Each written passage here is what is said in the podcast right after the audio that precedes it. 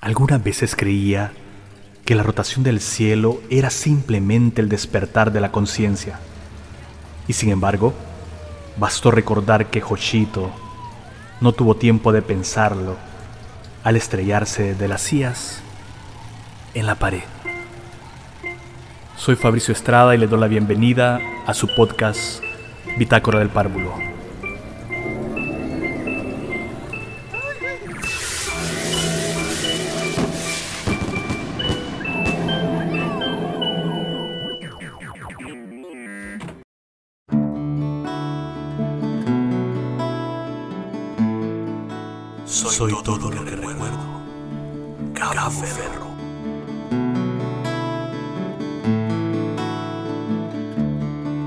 Soy todo lo que recuerdo y vos, todo lo que has olvidado. Yo me muevo entre las cosas, vos, entre fantasmas cansados. Cuando la cárcel se desarmó, la penitencia fue amarte. Se fuga uno para atrás se fuga para adelante. El diablo tiene una cola que no la puede ocultar. Por más disfraz que te pongas, siempre se te va a notar. Yo soy todo lo que recuerdo y vos, todo lo que has olvidado. Yo me muevo entre las cosas, vos, entre fantasmas cansados. Episodio 87. El selfie. Tercera parte. Hace muchos siglos fuimos uno.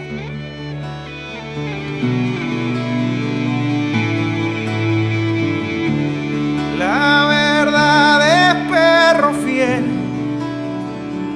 que vive en todas las casas, que muerde a quien no lo atiende y defiende al que lo guarda, el manjar que los corderos sueñan un día comer. Es lobo crudo con pelo vivo a punto de comer. Yo soy todo lo que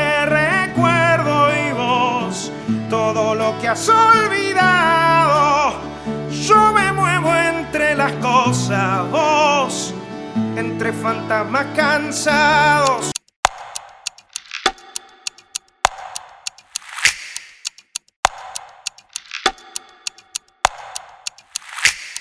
La velocidad con que miramos el mundo actual es la misma velocidad con que nos ven los demás.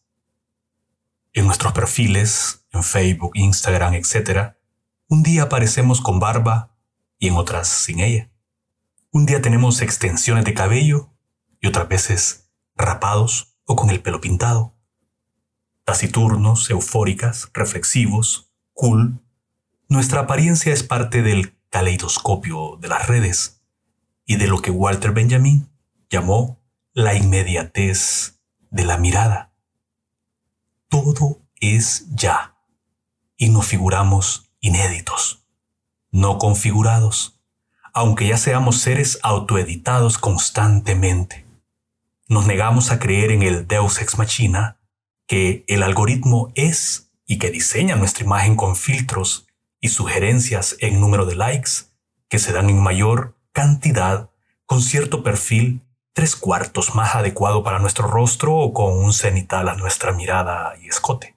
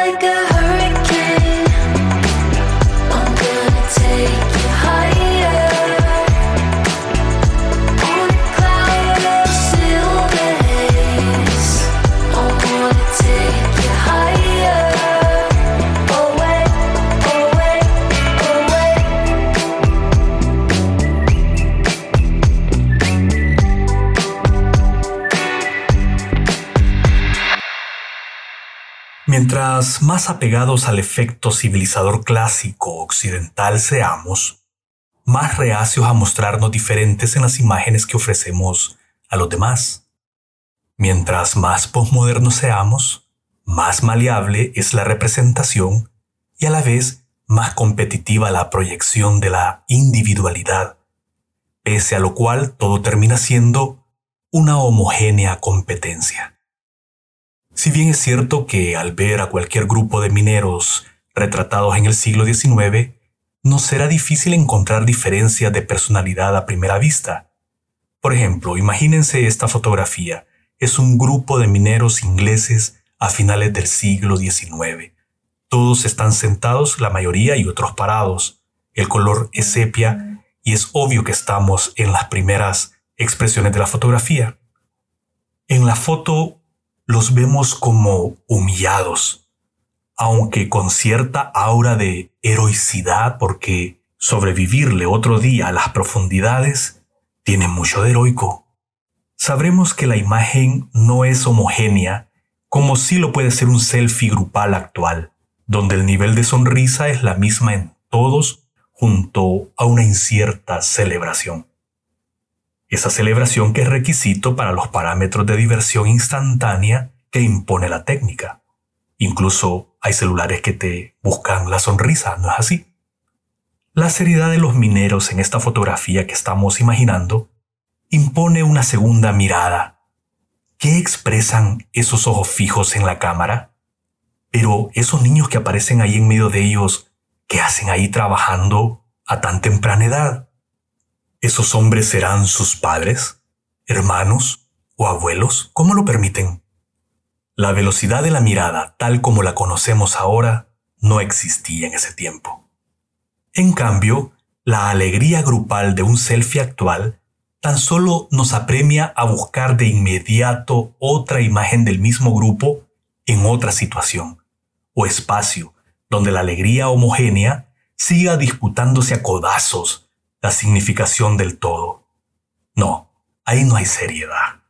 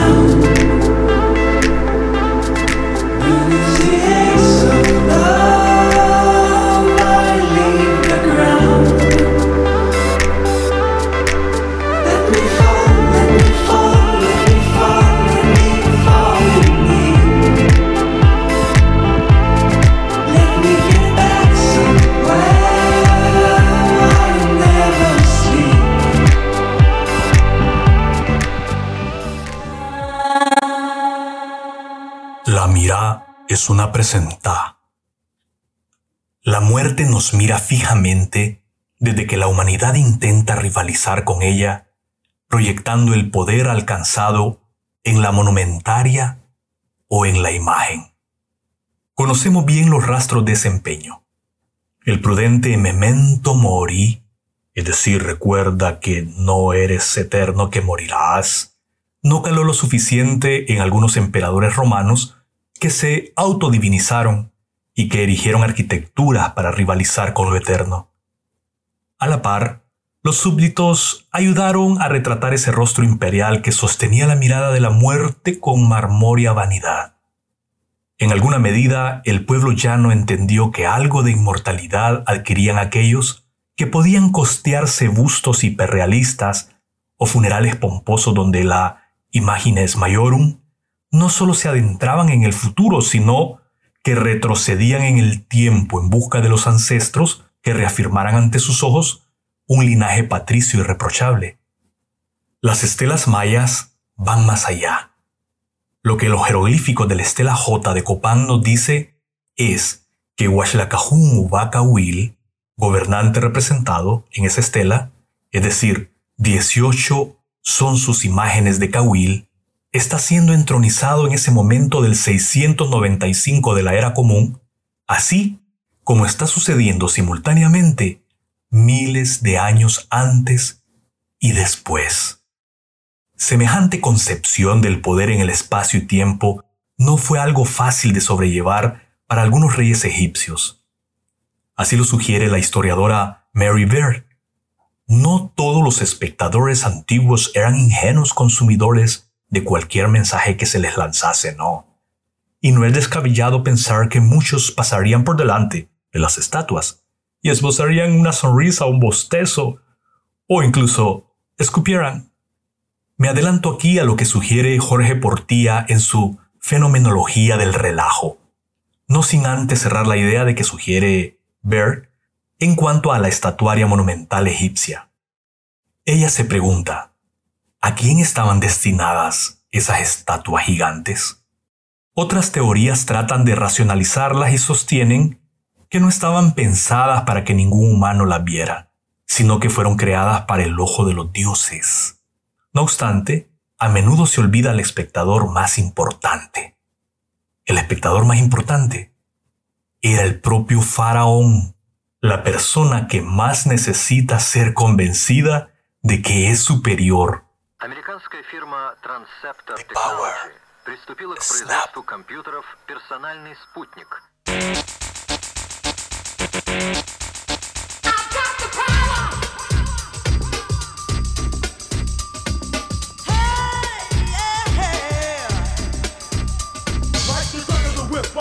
Hey,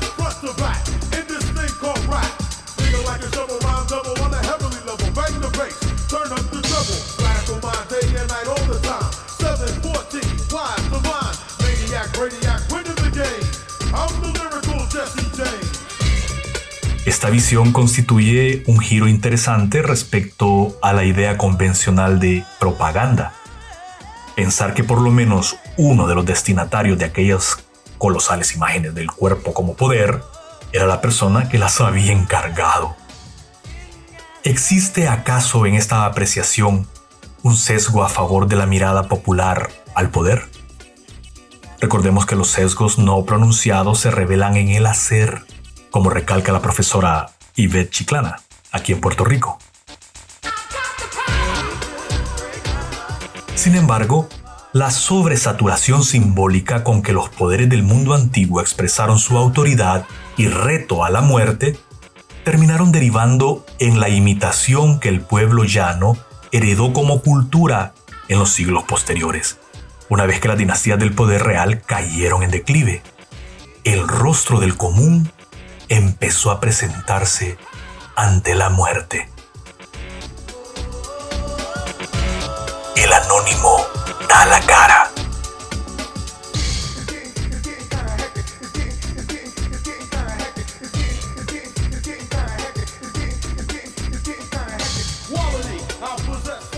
El retrato real en los sarcófagos y murales egipcios, la máscara de Jade Maya, las imágenes mayorum, el intento de mantener en el tiempo las facciones del rostro en el momificado, todo ello tenía una finalidad, que la muerte reconociera la individualidad del ser humano único que llegaba ante ella. Lo corruptible no debía ser presentado, no. La simbolización y materialización artística servía de herramienta para darle continuidad a la monumentaria del poder en vida. Mientras los reyes y las reinas se olvidaban bajo las arenas y las raíces de la selva, la vida de los pueblos continuaba y se transformaba haciendo uso de lo que ya no era un signo de divinización, pero sí de amuleto, el propio rostro como conjuro. Si la muerte no discrimina y solo detiene su marcha para sopesar lo que el arte del retrato a servicio del poder ha logrado, es decir, fascinación, entonces se puede seguir probando a retardarla, a retardar la muerte, por supuesto. Don't need the police to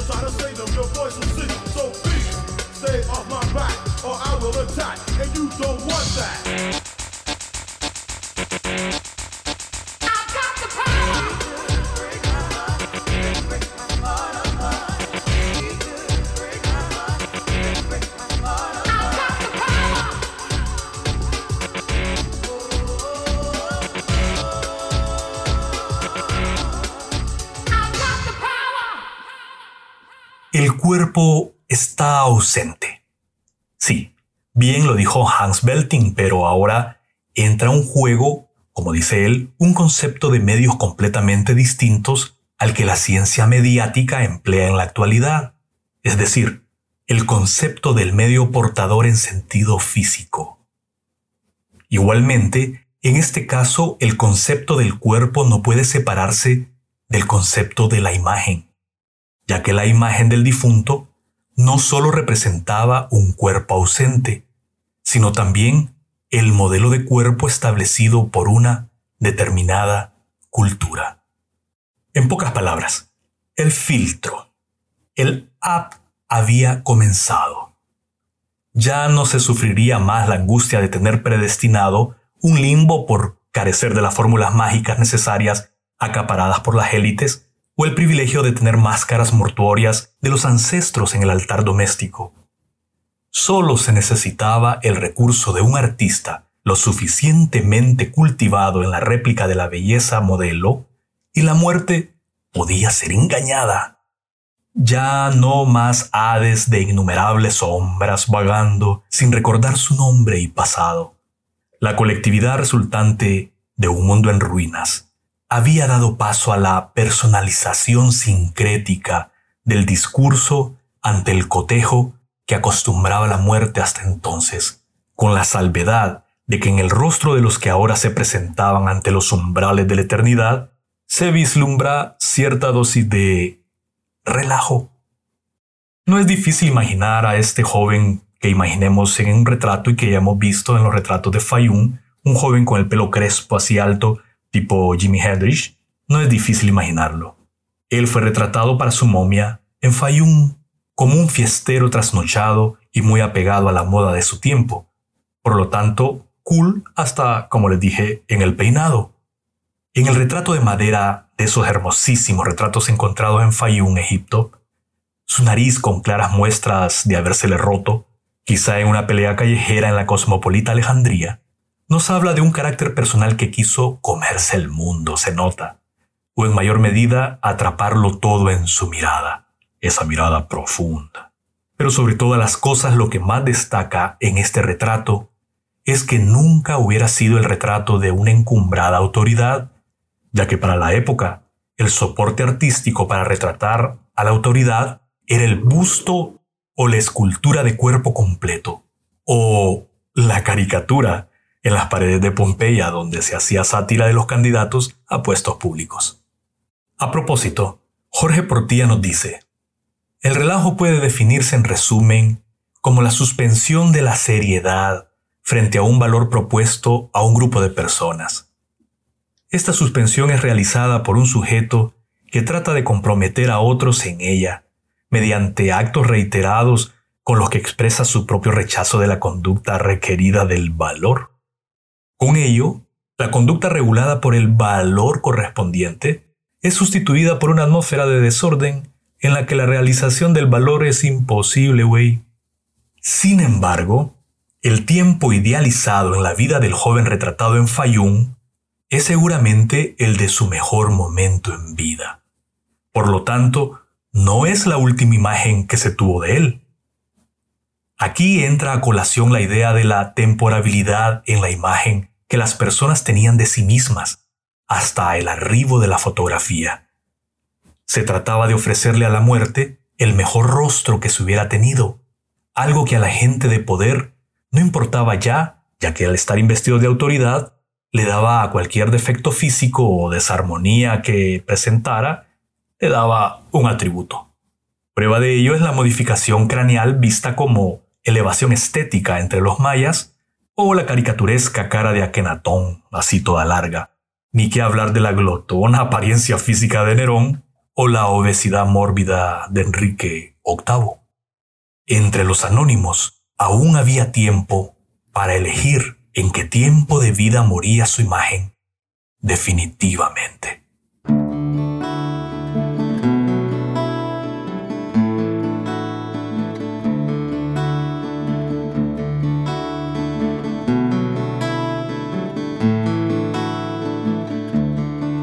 Soy todo recuerdo y vos, todo lo que has olvidado. Yo me muevo entre las cosas, vos, entre fantasmas cansados. Cuando la cárcel se desarmó, la penitencia fue amarte. No se fuga uno para atrás, se fuga para adelante. Este ha sido pues la tercera parte de mi ensayo El selfie amuletos por siempre modernos, en el que la profesora Ibe Chiclana me dio la oportunidad de presentarlo en su clase de seminario de antropología. Seguiremos entonces, faltan todavía unas dos partes más y espero de que esta, haya, esta parte haya consolidado o galvanizado la línea del discurso que traía en las dos primeras partes y que ustedes hayan encontrado momentos de reflexión para su propia reflexión, ¿verdad?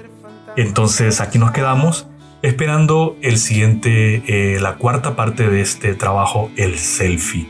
Algo que me tiene muy fascinado, pero que todavía cuando escribí este ensayo aún no tenía la experiencia de ver cómo era el TikTok.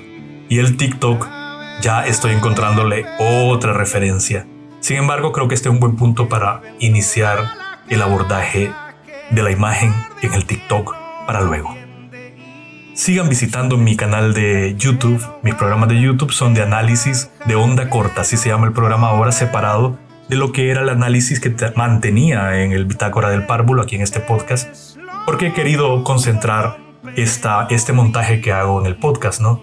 Los invito por igual a compartir este podcast entre sus amistades y entrarle a esta plática que me encantaría fuera como el libro de arena de Borges. Cosas, vos, entre fantasmas cansados, yo soy todo lo que recuerdo y vos, todo lo que has olvidado.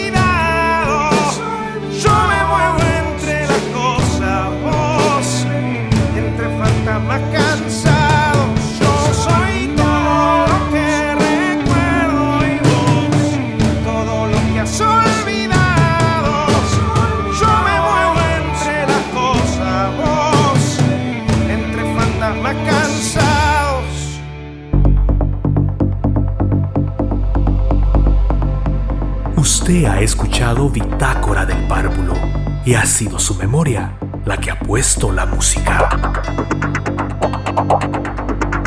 Soy Fabricio Estrada, transmitiendo desde Vega Baja, Puerto Rico, desde el mismo corazón de Honduras.